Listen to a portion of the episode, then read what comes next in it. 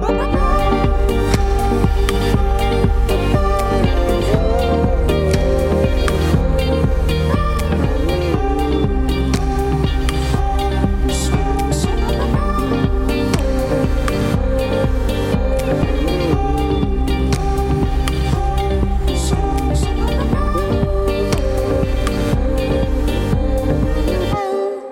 Vous écoutez la Méridienne sur Radio Phoenix. Merci à vous d'être avec nous après une petite semaine d'absence. Je suis heureuse de reprendre le micro ce lundi. En seconde partie d'émission, on aura le plaisir de retrouver Enzo pour son analyse de l'actualité sportive. Mais tout de suite, on reçoit Philippe Marie, président de la branche locale des Restos du Cœur, une association fondée par Coluche en 1985 pour lutter contre la pauvreté, mais aussi contre l'exclusion. Bonjour Philippe. Bonjour. La nouvelle campagne des restos, donc c'est la 39e campagne, elle a débuté euh, le 20 novembre et elle devrait s'étendre jusqu'au 15 mars. Comment ça se présente dans ce contexte d'inflation économique? Bah écoutez, la, 39e campagne euh, bah, commence, je dirais, un petit peu mal, hein, pour tout vous dire, puisque vous avez entendu l'appel national de notre président national hein, sur euh, la situation financière hein, des, des, Restos du Cœur malheureusement qui ne touche pas que les restos du cœur, mais là, en, parlant de nous, c'est important. Donc on a été obligé de, derrière ça de prendre des mesures d'urgence euh, qui, qui, entraînent euh, bah, des gens euh, qu'on va, laisser, qu'on va laisser sur le bord de la route. Oui, vous avez dû réduire vos critères d'admission et aussi refuser certaines demandes de, de familles alors effectivement, ce qui touche en priorité euh, les, familles hein, que qu'on reçoit habituellement, c'est le gel de notre barème. Hein. D'habitude, on a deux barèmes, on a un barème d'été, un barème d'hiver. Là, on a on l'a tout simplement gelé sur le barème d'été, ce qui fait qu'en euh, termes d'aide alimentaire, on admet moins de personnes et on a euh, diminué le nombre de repas distribués par semaine. Donc tout ça, ça vient gréver directement nos bénéficiaires. Hein. Oui, alors même que les demandes ne cessent d'augmenter. Bien sûr, c'est ce qui nous inquiétait. On était passé de, de 142, pour une année complète, de 142 millions de repas euh, au niveau national à, 160, à plus de 170 millions. Donc c'était parfaitement intenable, sachant qu'on achète un tiers de ce qu'on redonne derrière à nos bénéficiaires. Oui, et que vous êtes vous-même touché par l'inflation en tant qu'association. Bien sûr, euh, au même titre que, tout le monde, on est touché par l'inflation au niveau de, bah, justement de cette partie qu'on achète hein, pour nos bénéficiaires, mais pas seulement. Il y a, l'inflation effectivement sur l'aide alimentaire, sur l'alimentaire, mais il y a l'inflation sur l'énergie. Hein, donc, on a un budget de fonctionnement. On a par exemple dans le Calvados 23 euh, véhicules de flotte pour aller chercher les ramasses, etc. On a 17 centres structurés euh, qui font euh, que nous sommes obligés de payer l'électricité, le gaz, etc. comme tout un chacun. J'imagine que ça a été compliqué pour vous, pour les bénévoles, de, de refuser des demandes d'aide, d'autant que ça ne doit pas être facile non plus de demander de l'aide quand on est précaire. Voilà, déjà pour, le, pour la personne qui, franchit les portes des restos, c'est très compliqué. Hein, c'est de, rentrer comme ça au resto et de demander de l'aide. Euh, c'est déjà un, très grand pas à franchir.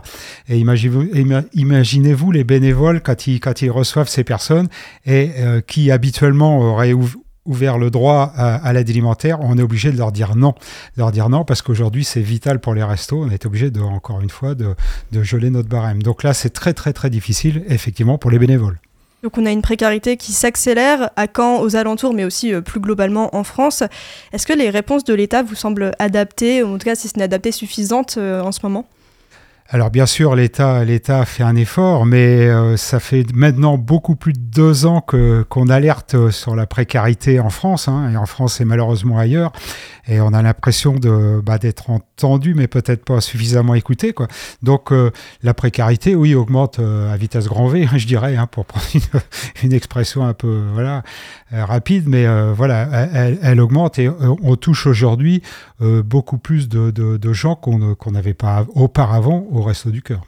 Et euh, justement, euh, c'est quoi le profil des personnes concernées qui viennent au resto? Bah, vous savez, le profil maintenant, ça, ça, part euh, des, personnes retraitées, hein, des retraités à deux des, ou, des, ou des retraités tout seuls, mais on a aussi de plus en plus d'étudiants, de familles monoparentales. Il hein. faut savoir qu'on a aujourd'hui 30% de, près, près de 40%, 37% je crois, au niveau national de familles monoparentales, et à 85%, évidemment, ce sont des femmes. Hein. on a aujourd'hui aussi pratiquement la moitié de, de, personnes seules qui viennent au resto, la moitié de, nos personnes accueillies qui sont, qui sont sont et, voilà qui n'arrivent plus à joindre les deux bouts. Il hein. faut savoir aussi que 60% euh, des gens qui viennent chez nous, hein, alors là je vous parle au niveau national, euh, sont à la moitié du seuil de pauvreté, c'est-à-dire avec 551 euros par mois. Donc comment on fait pour vivre avec ça? Et c'est beaucoup aussi des, jeunes, des enfants. Vous avez parlé des étudiants et des étudiantes tout à l'heure, qui sont des populations fragiles, très précaires. Est-ce que vous en accueillez beaucoup? Oui, oui, oui. Actuellement, sur le, alors, sur le, rien que sur le Calvados, c'est plus de 200 étudiants accueillis euh, dans les restos du cœur hein, euh, aujourd'hui. Et euh, tout à l'heure, justement, vous parliez de, ces, de ces personnes sous euh, vraiment avec un, revenu très minime. Concrètement, on ne se rend pas forcément compte, c'est quoi les, conditions de vie de, ces personnes qui vous demandent de l'aide? Bah Vous savez, on a, quand, les personnes poussent la porte des restos, c'est parce qu'ils sont au bout du bout, quoi, généralement. Donc, euh, bah, ces personnes étaient au préalable quelquefois aidées par leur famille, aussi c'est par leurs enfants. Et aujourd'hui, c'est fini. Quoi. Euh, les gens, tout le monde est dans la pré... Enfin, tout le monde a subi l'inflation. Et aujourd'hui, ces gens sont obligés de venir chez nous. Donc, comme on le disait tout à l'heure, c'est déjà pas facile facile de franchir la porte des restos. Et voilà, quand on arrive au resto et puis euh, quand on euh, quand on vous dit bah je ne fais plus euh, deux, ou trois repas par jour, je n'en fais plus qu'un, ou alors je, je fais un choix entre payer l'énergie ou manger ou faire deux trois repas par jour, là c'est vraiment très très compliqué. Et j'imagine qu'en ce contexte d'hiver, avec les fêtes qui approchent également les charges qui peuvent augmenter, ça doit être d'autant plus compliqué. Bien sûr, c'est compliqué aujourd'hui. Alors dans, ces périodes de fête, justement, là, c'est là où c'est le plus triste, hein, effectivement, hein, d'accueillir des gens qui eh ben, qui vont pas pouvoir euh, gâter les leurs, etc., pas pouvoir manger à leur faim, peut-être même pas pouvoir euh, réveillonner correctement. Euh, voilà, tout, tout ça, c'est quelque chose qu'on vit, nous, les restos, enfin les bénévoles des restos, au quotidien. Et euh, justement, on parlait du réveillon. L'idée, c'est aussi, enfin des restos du cœur, c'est aussi de rompre l'isolement euh, de ces personnes qui sont euh, précaires, mais aussi assez exclues bah, de, la société et des, loisirs, etc.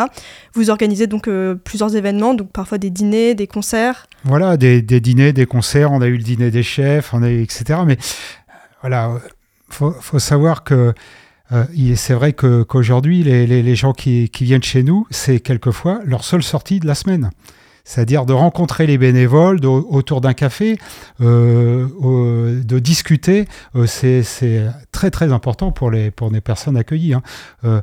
Euh, il n'y a pas que. Alors, c'est vrai qu'au Resto du Cœur, on a tendance à dire voilà, c'est de l'aide alimentaire, euh, et puis ça s'arrête là. Non, euh, au-delà de l'aide alimentaire, il y a tout simplement l'aide à la personne. Alors, ça peut se traduire par, euh, par l'accès aux droits, aux droits sociaux à la justice, les ateliers de français, le microcrédit, le conseil budgétaire, l'accès aux loisirs, comme on parlait tout, tout à l'heure, ou l'aide au départ en vacances, tout simplement. Donc, c'est pas parce qu'on n'ouvre pas droit à l'aide alimentaire qu'on ne peut plus venir au resto. On peut euh, quand même être ouvert justement à la discussion, à l'aide, à, l'aide tout proprement dit.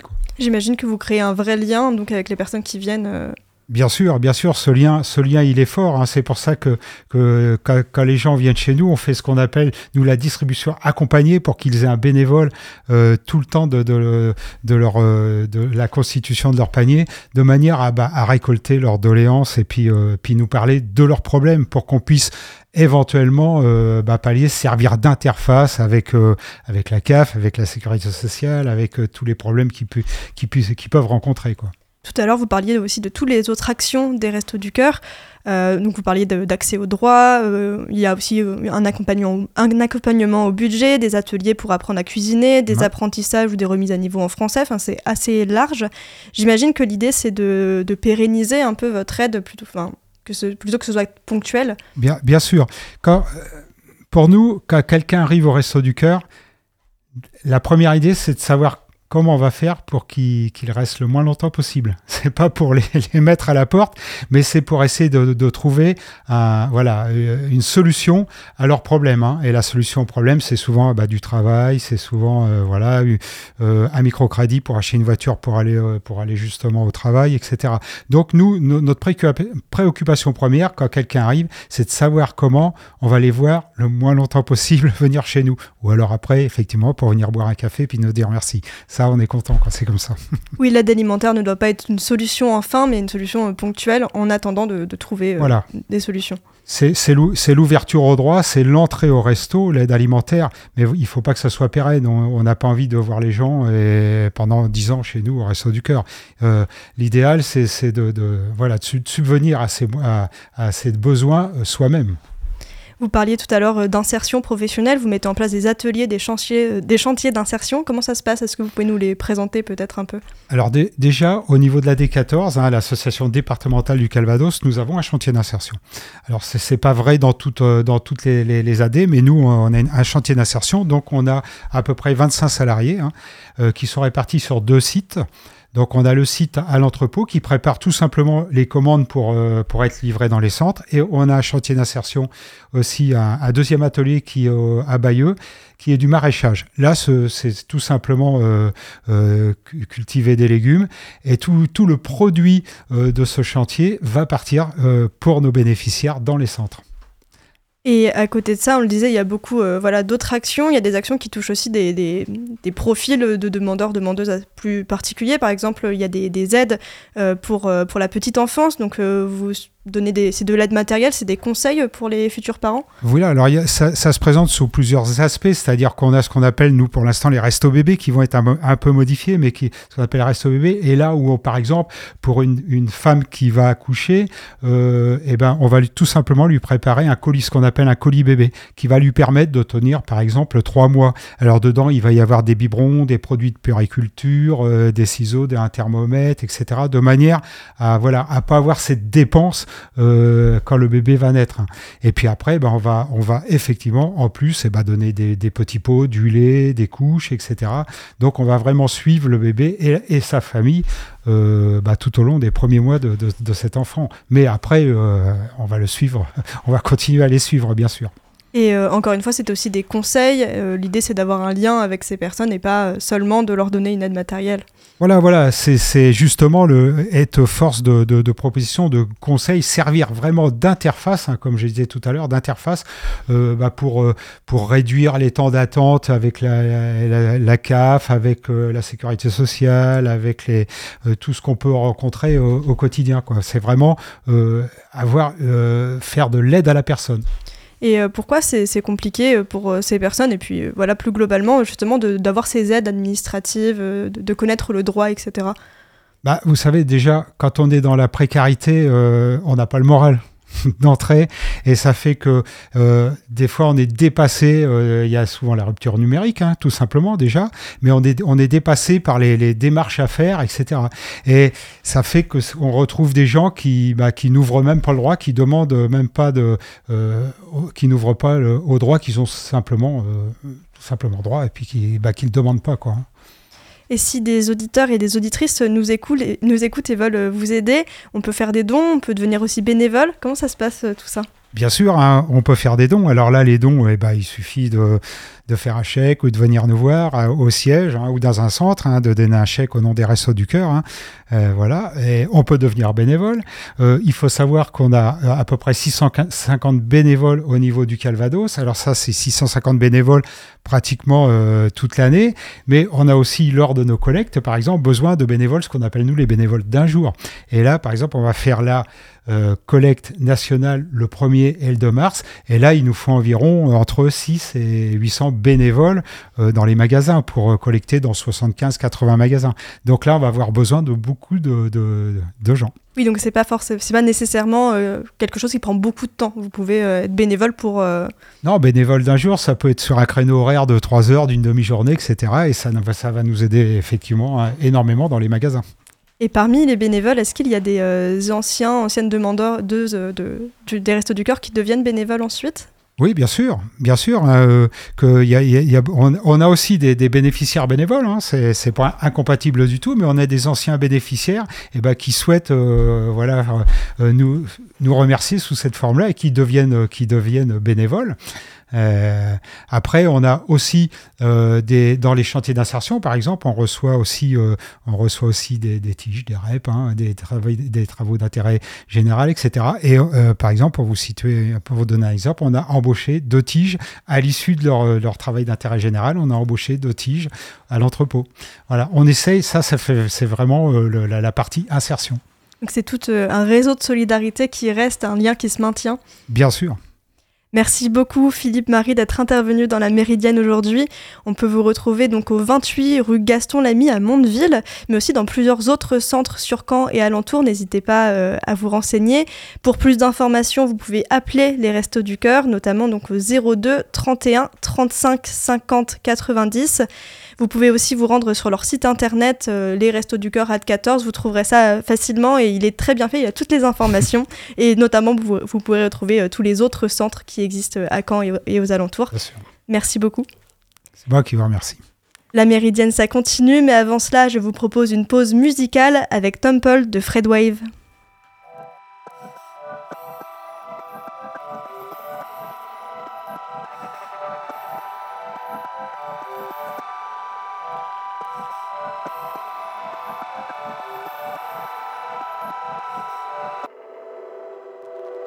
It's 345, I'm in love. Down my pine and hit heights. I lose sight, it's his life, a new cross. I take what I know.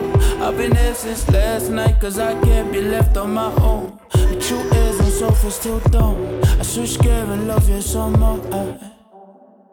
Yeah, now it's 20 past six. I'm in the mix. Say you talk a lot prettier when you close your lips. On creeps like a knob, I need it to eclipse. What the darkness so heavy, I can't feel my limbs. Sugar coating kills the cavities are grim. Got the same buttons you can press, you're my twin. But you explode like a grenade without the pin, yeah.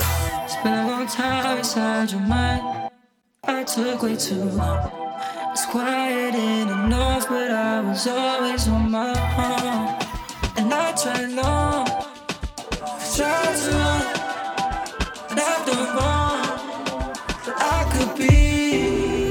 I can be what you want, what you need. Take CTAs, go A to B. What you undress, a sight to see. I'll right my wrongs if you're right for me. I toss and turn if my mind's on ease. I'm off the door, I roll on E. As paranoia takes a hold of me. I get my mind out the mud, I'm fucked off three pills, cause the first was a crash. Rock swim deep in my cup. Rowdy, cause round me there's no one I can trust. Head in the sand, put hands through a door. I never been so close to God. Heart full of frost and a half of a box. I'm wide and wires get crossed. I could be better than this. Been a long time inside your mind. I took way too long. It's quiet in the north, but I was always on my own. And I tried long, I tried to run,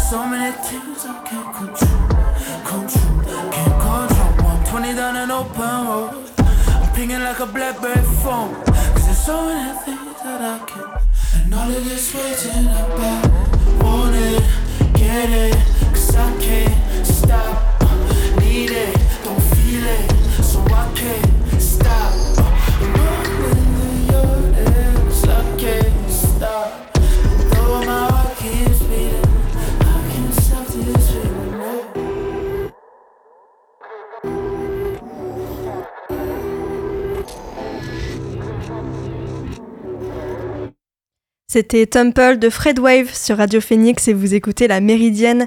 Tout de suite, on retrouve Enzo comme tous les lundis ou presque. Restez avec nous pour l'actualité sportive. Bonjour Enzo. Salut Joanne.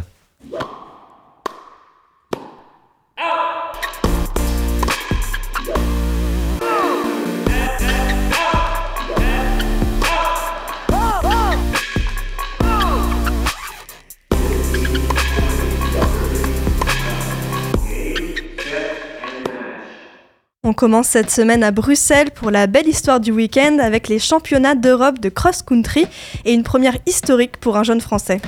Yann Schrub, c'est le nom à retenir de ce week-end sportif, un nom qui pèse désormais son pesant d'or sur la planète cross-country, la capitale belge qui a accueilli ce week-end les championnats d'Europe de la discipline, dans des conditions climatiques tout bonnement affreuses pour monsieur madame tout le monde, mais paradisiaques pour les adeptes du cross-country, une adaptation de la course à pied en pleine nature.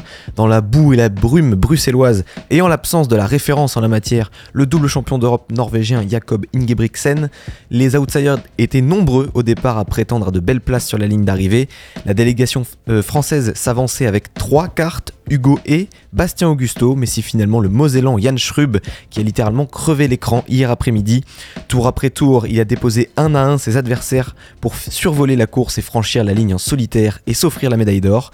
C'est une première historique pour un Français au championnat d'Europe de cross-country et ce sacre vient récompenser le travail acharné de Jan Schrub, un athlète que le grand public avait découvert à l'été 2022 au championnat d'Europe d'athlétisme de Munich où il avait décroché à la surprise générale la médaille de bronze sur le 10 000 mètres.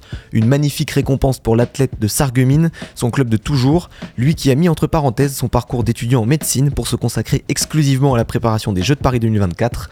Désormais auréolé de ses titres de champion d'Europe de cross, nul doute que les espoirs sont permis pour le Lorrain l'été prochain. D'ici là, il va poursuivre sa préparation en s'alignant aux 10 km de Valence en janvier, tout en présentant dans la foulée sa thèse sur le sujet de l'anémie chez les athlètes, un programme bien chargé pour le staccanoviste Jan Schrub.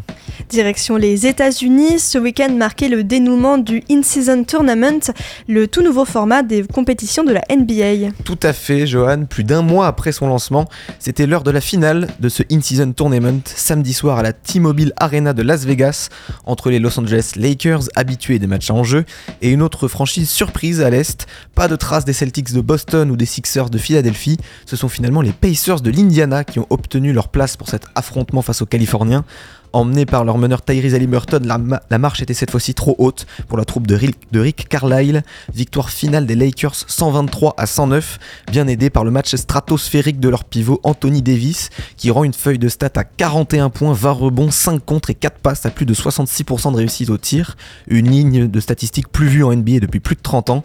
Des Lakers qui bouclent ce in-season tournament avec un sans faute, 7 victoires en 7 matchs, et un LeBron James toujours aussi inoxydable, avec plus de 26 points de moyenne sur ces 7 rencontres. Il a été élu sans grande surprise MVP du tournoi, alors qu'il fêtera ses 39 ans le 30 décembre. Il continue à écrire l'histoire de la ligue, s'approchant de plus en plus des 40 000 points inscrits en carrière. L'âge ne semble pas avoir de prise sur LeBron, et les Lakers peuvent assurément encore compter sur le King. Changement de décor, on passe désormais au rugby avec le retour de la Champions Cup ce week-end. Et c'est une première journée difficile pour les clubs français. Et ouais, ça commence pas super super bien pour les pensionnaires du top 14 engagés en Champions Cup. 8 matchs en tout ce week-end et seulement 2 victoires au compteur. À mettre au crédit de l'Union Bordeaux-Bègle et du Stade Toulousain. Les Bordelais qui ont cartonné sur la pelouse du Connard. Un voyage bien rentabilisé avec une victoire bonifiée 41 à 5 des hommes de Christophe Furios. Côté Toulousain, un succès encore plus large pour du Gomola sur leur pelouse du stade Ernest Vallon face à Cardiff. Des cadres de retour au top ont fait le boulot pour éparpiller les Gallois 52 à 7. De son côté, pour leur grande première à ce niveau, les joueurs de l'Aviron Bayonnais sont repartis d'Irlande avec un match nul très encourageant, arraché face au Munster, un score final de 17 partout. Pour le reste, que des défaites pour les Français, parfois cruelles et serrées comme pour Toulon, qui perd 19 à 18 face à Exeter. Pour Lyon, 36 à 34 contre Bristol. Et pour le Racing 92, défaite 31 à 28 par l'Harlequins. Des défaites plus amères pour le stade français, dépassé par les Anglais de Sale, 28 à 5. Mais aussi pour La Rochelle. Déjà à la peine en championnat, les doubles champions d'Europe en titre se sont inclinés d'entrée pour leur retour dans la compétition à domicile.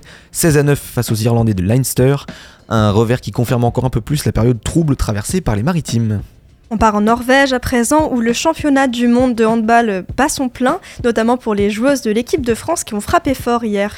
C'était le choc attendu de cette poule en guise de clôture de cette première phase du mondial 2023, le match entre les locales norvégiennes et l'équipe de France, avec un, un, enjeu simple en ligne de mire, la première place du groupe 2, synonyme d'adversaire a priori plus abordable pour le quart de finale. Dans ce choc au sommet, ce sont les protégés d'Olivier Krumbols qui se sont imposés d'un cheveu, 24 à 23, un succès acquis dans les derniers instants du match la gardienne Laura Glauser réalisant un arrêt décisif à quelques secondes du terme. Cinquième victoire en 5 matchs pour les Françaises qui terminent donc en tête de leur groupe et qui confirment un peu plus leur statut de prétendante au titre suprême. Pour cela, les championnes olympiques en titre devront tout d'abord venir à bout de la République tchèque en quart de finale, l'équipe surprise de ce mondial 2023. Pour finir, on revient en France avec un mot de football à présent. C'est la 15e journée de Ligue 1 qui s'est déroulée ce week-end. La trêve qui approche tranquillement pour les joueurs de Ligue 1 et on approche du classement de mi-saison qui réserve encore du suspense à tous les étages. En bas, tout d'abord, la lutte s'annonce féroce pour le maintien. Lyon est toujours lanterne rouge, mais les Rodaniens se sont imposés hier à domicile face à un autre concurrent direct, Toulouse. Un Alexandre Lacazette des grands jours, auteur d'un triplé et une victoire 3-0 de Lyon qui leur permet de croire au maintien quelques jours après la levée des restrictions concernant le mercato des Lyonnais, mercato sur lequel les Gaunes comptent s'appuyer en seconde partie de saison pour remonter au classement, un classement toujours mené par le Paris Saint-Germain qui a signé samedi soir sa huitième victoire consécutive en championnat, un succès poussif, 2 buts à 1 face à Nantes grâce aux réalisations de, Bradley Barcola et de Randall Colomwani. Trois points acquis sans la manière pour les hommes de Luis Enrique, alors que se profile mercredi soir le match le plus important de la saison jusqu'à présent. Un déplacement périlleux à Dortmund pour la dernière journée des phases de poule de Ligue des Champions, face à des Allemands déjà qualifiés, alors que les Parisiens doivent eux s'imposer pour valider leur place en huitième de finale de la plus grande des compétitions européennes. Privé d'Ousmane Dembélé qui sera suspendu, les joueurs de la capitale devront assumer leur statut sous peine d'une fâcheuse élimination.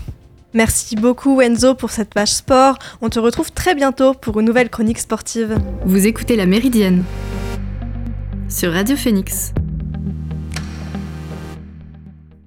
Avant de se quitter, dernière rubrique de l'émission aujourd'hui, ma recommandation culturelle. Après une interview avec Philippe Marie des Restos du Cœur 14, on revient sur la thématique de la précarité avec degré ou de force, comment l'État expulse les pauvres. Un essai signé Camille François est paru aux éditions La Découverte cette année. Le sociologue y décortique les institutions et les mécanismes d'État qui mènent à l'expulsion locative des plus pauvres, une violence symbolique qu'il qualifie donc de peu visible, mais euh, très concrète. La méridienne, c'est terminé pour aujourd'hui. Merci encore à Philippe Marie des Restos du Cœur 14 d'être intervenu dans la méridienne aujourd'hui. Merci à Enzo pour sa chronique sport tous les lundis. Merci à Lucas à la technique. Et nous, on se revoit demain pour une nouvelle méridienne. En attendant, vous pouvez retrouver Elvire pour l'actualité culturelle dans la belle antenne. Rendez-vous à 18h sur Radio Phoenix.